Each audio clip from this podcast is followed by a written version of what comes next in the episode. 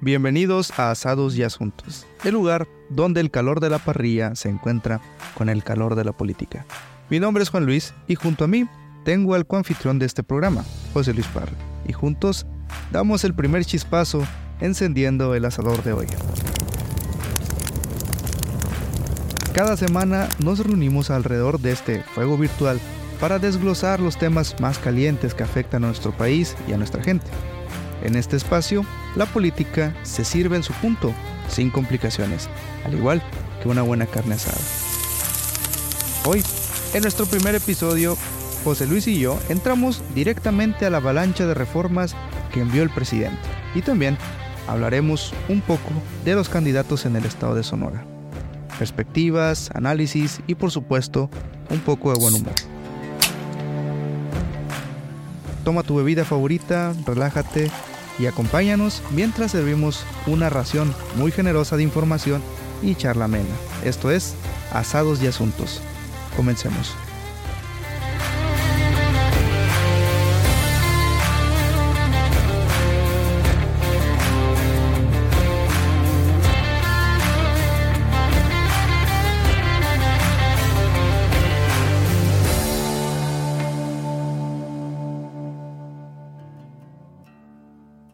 Y después de esa gran intro por primera vez, ¿qué tal José Luis? ¿Cómo estás? ¿Qué tal? Oye, fíjate que estaba viendo el tema de la noticia acá en Sonora Presente, eh, sonorapresente.com. Estaba viendo el tema de las reformas estas que envió AMLO, esta avalancha de, de reformas, son 20. Entonces, yo creo que ir hablando de una en una sería un poquito. Nos llevaría todo el programa, seguramente, ¿no? Entonces, Mira, ¿qué te parece si, si hago un, una pequeña cita de, de, esta noticia que manejaste en el portal, donde habla precisamente de, de estas, de, estas reformas? Y ya a partir de ahí vamos hablando del tema. ¿Qué te parece? Adelante. Mira, cito. Ayer, en plena etapa de campaña electoral y a ocho meses de que termine su gestión, el mandatario envió al Congreso un paquete de 20 reformas con las que pretende poner el sello de la 4T en la Constitución. Las iniciativas buscan acotar al Poder Judicial, obligar a jueces y magistrados y ministros a someterse al voto en las urnas. De aprobarse los cambios, se eliminarán los contrapesos con la desaparición de los órganos autónomos y reguladores, mientras que el INE quedará reducido. También va en contra del maíz transgénico, las minas a cielo abierto, el uso de agua y hasta de minorías, con el tema de indígenas y afromexicanos. Yo creo que muy variadito, ¿no? El tema de las reformas. Sí, sobre todo algo que impacta o que impactaría a Sonora, porque pues la gran prob probabilidad es que no pase en la aduana. Eh, ese tema de explotación de minería uh, abierta, a cielo abierto, atajo, como se dice por acá, eh, pues impactaría negativamente a Sonora. No tengo la cifra, pero creo que la mayoría de la actividad es a cielo abierto. Sí, mira, fíjate que la, minería acá en Sonora es la segunda actividad económica más importante del estado. De hecho, precisamente este sexenio ha causado muchos problemas a, empresas acá de la industria minera. Tengo ahí amigos en la industria y ahí me doy cuenta de que pues la verdad no la están pasando bien en este sexenio. Eh, Andrés Manuel desde que llegó ha tenido algo personal en contra de las minas. No, no sé si es un tema ahí ideológico o temas de, de intereses económicos. ¿no? O la REA es el problema. O la REA es el, el, problema, podría ser también. Y fíjate que hoy, esta mañana, ha estado circulando en grupos de, de mineros ahí la noticia de, de, de, estas reformas que está mandando Andrés Manuel. Pues muy preocupados los mineros de, de estas pues amenazas. Eh, como dice Loret en la columna que envió ayer, un, un, Ave María, ¿no? ¿Qué, qué, es, ¿Qué es eso de Ave María, José Luis? Bueno, los que somos aficionados al fútbol americano lo vemos casi en cada partido. Es cuando el reloj se le agota al correback, al mariscal de campo, al que tira el balón, y no tiene otra más que lanzar el balón lo más lejos que pueda a las diagonales del área enemiga para ver si un compañero la pesca y anota y remonta el marcador. Por eso se le conoce como Ave María, ¿no? Ave María Purísima, ¿no? Eh, es algo tan, tan de este tan natural que vemos lo que, lo que seguimos este deporte. Eh, que, pues, nos sonreímos cuando vimos el título de, de, esa columna periodística y tiene toda la razón. Ahora ven, no hay que perder eh, la perspectiva de estas reformas. Son 20 reformas, 18 requieren mayoría calificada o son porque son constitucionales y dos uh, son simples, pues no, no, no, no afectan nada. Uh, pero, ¿qué pasa? ¿Cuál es la intención de, del presidente López Obrador? Obviamente que es, es una jugada de kinder. Eh, quiere hacer campaña uh, electoral con las reformas. Eh, dicho esto, hay que prepararnos para, para ver eh, aquí en Sonora y en todos los estados una avalancha de promoción. Eh, ¿en, qué, ¿En qué va a beneficiar? Pues quién sabe, pero pues ojalá que, que ese 20% de, de, población medianamente informada aumente. Eh, lo veo difícil, pero pues eh, la palabra política es repelente para la mayoría de la población. Ahora van, a querer eh, ver eh, eh, reformas constitucionales, pues yo lo, francamente lo dudo. Pero en fin, el señor presidente así lo piensa y así va a ser. Y por, pues hay que prepararnos, ¿no? Porque este, en la mecánica legislativa, el avance de las propuestas, de las modificaciones, eh, son de acuerdo al interés de los partidos. Uh -huh. En este caso, la mayoría de Morena va a ser uh, uh, este, este, este vehículo legislativo, lo, va a ser pues un pasito de burrito, ¿no? Despacito, despacito para que aguante toda la campaña. Y así le da chance eh, al, al, patriarca a difundirla eh, a lo largo y ancho del país. Sí, y... Eh, lo veo muy sencillo.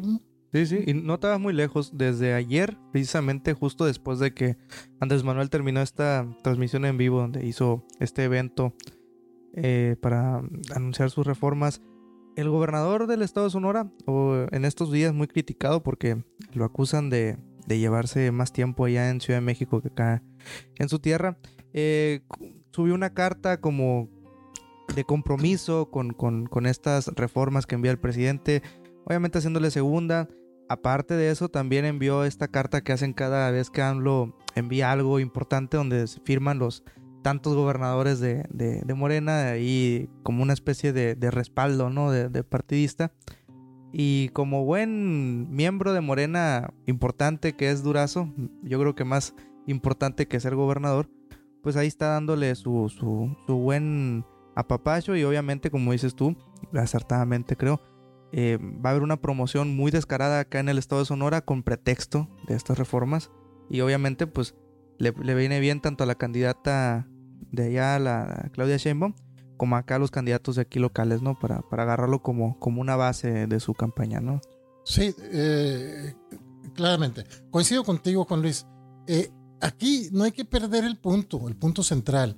Es esta. Uh, estas campañas, o esta campaña en general, eh, junto con todas las reformas, va a ser una encuestota, así como la famosotota de, de AMLO, que pues, obviamente no sirve para nada, pero va a ser una encuestota eh, para, para, para al, al, final se va a saber nada más eh, quién está a favor del actual régimen y quién está en contra del actual gobierno. Así de sencillo. Y así va a ser en Sonora eh, la elección va a ser quién eh, respalda la gestión del gobernador Durazo y quién está en contra, quién la rechaza. Es, ese va a ser el voto. El voto va a ser muy simple. Eh, apoyo a AMLO, critico y no le doy el voto a AMLO. Eh, apoyo a Durazo, rechazo a Durazo. Así es simple. Tan simple, tan sencillo como eso. Sí, sí, sí. Ahora bien, cada quien habla como le da en la feria. sí. O sea, una magnífica idea de AMLO fue la de las pensiones, porque pues a, a qué trabajador no le interesa aumentar uh, su pensión, ¿no? Que, que, sí, que claro. le den el 100%. Uh, pues eh, las pensiones varían, ¿no? Y, y, a lo último, a lo más que aspira eh, eh, es a un salario mínimo, ¿no? Y un salario mínimo pues no sirve para nada. No, no, no te alcanza, ¿no? Eh, pero en fin, eh, son estrategias electorales. Eh, al fin y al cabo, aquí en Sonora, pues hay que debe estar a prueba ahorita el, gobierno de Durazo. Si el gobierno de AMLO está a prueba, está a, una calificación, a un rechazo, a una aprobación del electorado, en Sonora también. El gobierno de Durazo está eh, bajo escrutinio. Entonces, ¿qué piensan los sonorenses? Pues quién sabe, ¿no? Eh, eh, pero eso lo vamos a ver el 2 de junio. Sí, mira, un, yo creo que un botón de muestra muy inmediato que, surgió, al menos en Twitter. Twitter no es. es un botón de muestra pequeño, muy, muy grillero, ¿no? Muy, politizado. Pero te sirve como para darte una referencia cuando esta carta que te digo que mandó a su Twitter este Alfonso Durazo, el gobernador de, Sonora, los comentarios inmediatamente eran negativos. Eh, incluso había eh, personas de, de, interés nacional, columnistas, eh, criticándolo ahí directamente, diciendo que pues se veía mal este tema porque precisamente yo creo que en cualquier otra época no hubiera tenido este, este nivel de, de, rechazo, este, este tweet que hizo eh, Durazo. Sin embargo, lo hizo en un momento yo creo muy delicado en temas de, de seguridad. Incluso vi que subiste un tweet hablando de esto, un, hilo en Twitter muy bueno, donde hablabas precisamente de, de, que lo, de lo que no habla Durazo, que es del tema de la violencia acá en el estado de Sonora, que pues se ve mal mientras hay muertos y hay un montón de, cosas, casi todos los días hay, hay noticias eh, desagradables como todo el país, pero acá en Sonora también lo vemos directo. Y el gobernador como que vive en otro mundo. Eh, se está haciendo una constante también que él está subiendo videos ahí, eh, trotando en el monte, en su casa, como una especie de, intento de caerle bien a la gente para que vean que, es una persona más de, la plebe, ¿no? Y yo creo que está mal mal medido, ¿no? El tiempo, no sé si, si tú lo consideras también, este, este, este, tiempo que agarró este timing para hacer esta, este respaldo, Andrés Manuel. Totalmente de acuerdo, Juan Luis. Mira, eh, el principal problema en México eh, es la violencia. Sí. La gente ya está harta de la violencia. Obviamente eso no se puede ocultar, en Sonora no se puede ocultar. Y, dentro de las medidas raras, eh, pues, o cargada de intereses, no sé, ¿qué pasa con el gobernador? manda como su carta para Hermosillo a la, a la, a la responsable de la, de la violencia en Sonora. Obviamente que viene con una gran carga negativa. Pero fíjate que se van a dar un buen tiro, ¿no? Porque por el lado de la oposición eh, mandan eh, a Toño Estazarán para repetir. Eh, pero también trae, trae una carga negativa tremenda. Sí, sí, sí. Se van a dar un buen tiro en lastres. A ver, a ver quién, pues, quién pesa más en contra. Entonces, eh, ¿quién sería el tercero en discordia? Es una gran oportunidad para Natalia Rivera, ¿Sí? que no trae un gran, eh, una gran estructura atrás de ella, pero trae un, positivo muy bueno, que es la carga negativa que van a traer los dos principales opositores. Sí, mira, fíjate que eh, precisamente hablando de, candidatos ya locales de acá de Hermosillo, para el que quizá nos esté escuchando desde otros estados de la República, eh, Antonio Cesarán es el actual presidente municipal de acá de, Hermosillo, de la alianza opositora. Y la verdad es que es muy cuestionable su desempeño. Tiene, tiene una, una, un fuerte lastre ahí por decisiones que ha tomado. Muy criticado a nivel nacional también por una una mala, un mal negocio que, se hizo con unas patrullas eléctricas, una flotilla enorme de, patrullas eléctricas, que ahorita algunas ya están en, en, en, los talleres, están dando mantenimiento, hay, hay mucho, como muchos cuestionamientos alrededor de, de para qué había necesidad de, de, esta deuda. El tema de las, de las mismas unidades estas de policía no se compraron como regularmente se hacen, se, compran a crédito, sino que lo arrendó, una especie de, renta de, las de, los vehículos, un poco extraño. Eh, hay un tema, hay una nota muy buena que, le hicieron un reportaje en un portal que se llama Border Hub, que es como una plataforma de periodistas ahí de nivel nacional y precisamente relatan todo este tema, que es un entramado muy complicado. Yo creo que no nos da tiempo para hablar en el podcast. Pero desde entonces, de hace un año, dos años, Toña Estezarán viene arrastrando un, un lastre, como dices tú. Y por el otro lado está María Dolores del Río, de candidata del bloque oficialista de Morena y sus amigos. Eh, María Dolores del Río, pues viene de ser la, la encargada de la seguridad en el estado de Sonora. Quedó mal, quedó mal. Yo creo que nadie que ha agarrado una carretera podría decir que es, es, seguro estar en Sonora. Es complicado, yo creo que la única ciudad que se puede decir segura es Hermosillo.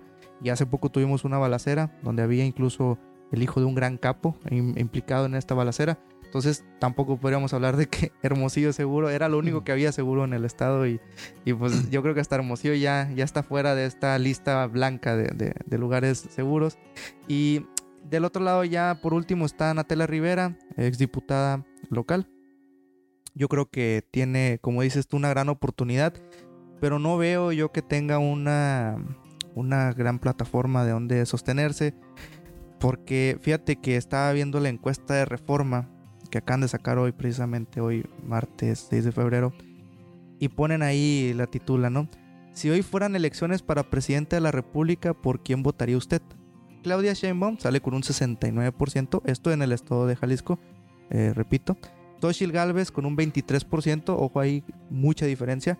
Pero lo más de este destacado de la encuesta es Jorge Álvarez Maínez, el candidato de, de MC, candidato a presidente, con un 8%. José Luis, ¿qué significa este 8% en Jalisco, que es gobernado por MC? ¿Tú cómo lo, interpretas esto? Bueno, no hay que olvidar que Jalisco es la tierra adoptiva de este señor. Eh, él nació en Zacatecas, pero ya tiene algunos añitos residiendo en Jalisco.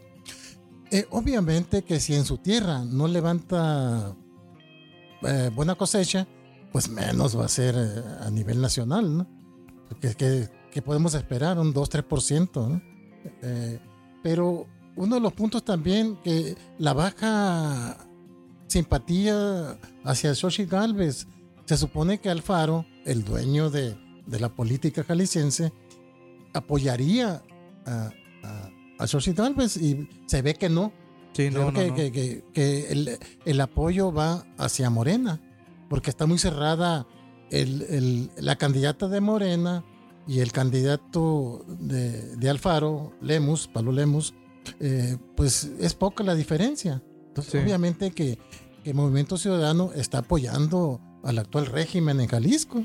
Sí, igual Jorge Álvarez Maínez, lo que vemos de él, lo poco que vemos de él, eh, yo creo que lo, que más se destaca es que está constantemente atacando a Social Galvez, ¿no? No, no tanto a Sheinbaum, sino que como que el subjetivo es quitarle a Xochitl eh, el voto opositor y, y, pues realmente viene aquí como una especie de, de tercero en discordia, ¿no? A bajarle puntos a la oposición uno podría suponer, ya si se pone conspiranoico, que viene a trabajar como una especie de, de, arma más de Morena para, para quedarse con la presidencia.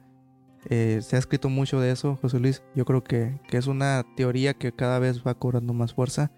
Y sí, como dices, Pablo Lemus, 50% dice el Reforma, que tiene, que tiene preferencia, y Claudia Delgadillo con un 42%, ahí por debajo de Pablo Lemus. PRI, PAN, PRD, 8% ahí yo creo que es caso perdido. Laura, Laura Aro o Jaro, no sé cómo se pronuncia. Pero fíjate, eh, volviendo a Natalia Rivera de, de MC, candidata a, presidenta municipal de acá Hermosillo. Pues yo creo que no, no vaya a ser un, un, un gran factor ser de MC en este momento.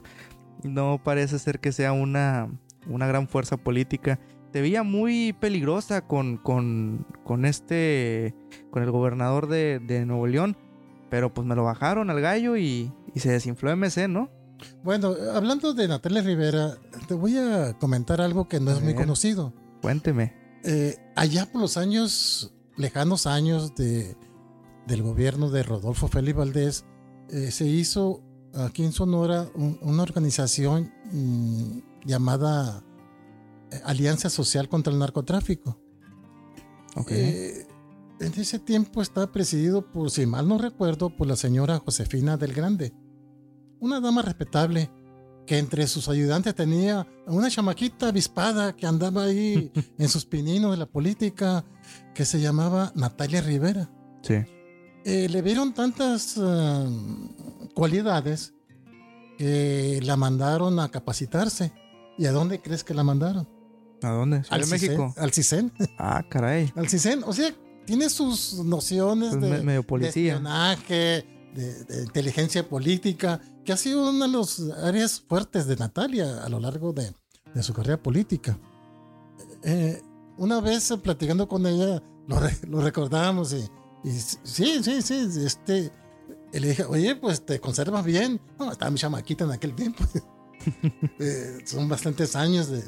Pero creo que eh, e- ese aprendizaje de la inteligencia política la curtió, la hizo dura, la hizo inteligente. Y creo que va a sacar a relucir unas buenas estrategias eh, en esta campaña. Eh, ahora, la, duda es, ¿va a tener la suficiente fuerza? Pues, Quién sabe, ¿no? Y además, una cosa muy importante, las campañas se hacen con dinero. Sí, claro. Quién sabe si ese pequeño detalle ya lo tenga medio zanjeado, medio arreglado, pero pues eh, es un, poderoso caballero, don- caballero don dinero, ¿no? Eh, ahora bien, se dice que Natalia es sobrina del señor Beltrones. Otro punto Órale. favor. Entonces, eh, se va a poner buena la batalla por la capital de Sonora. Eh, yo en lo personal le veo muchas posibilidades, pero todo depende de los recursos logísticos y financieros que, que pueda tener la candidata de MC.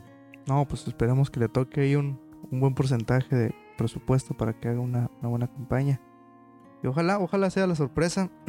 Yo creo que la mayoría de la gente se diría que diría que esta pelea va a ser entre, entre Morena y, la alianza opositora, entre Toña Cesarán y María Dolores del Río, pero como dices tú, puede ser la sorpresa, puede ser este que le dicen en los deportes, este caballo negro, ¿no?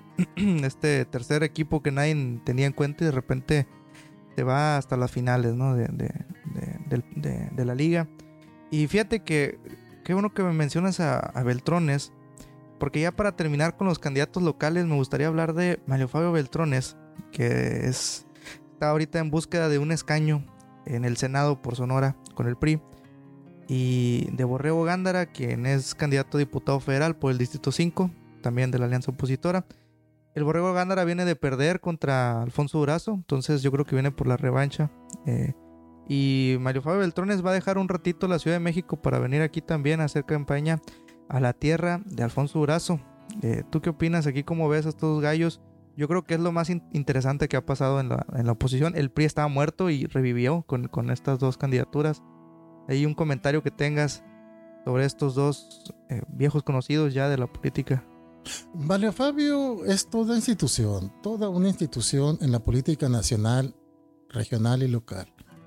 Eh, todo el mundo habla con respeto de él. Sí, sí, sí. Sus adversarios eh, lo respetan, lo alaban. Sus eh, simpatizantes y compañeros ni, se diga.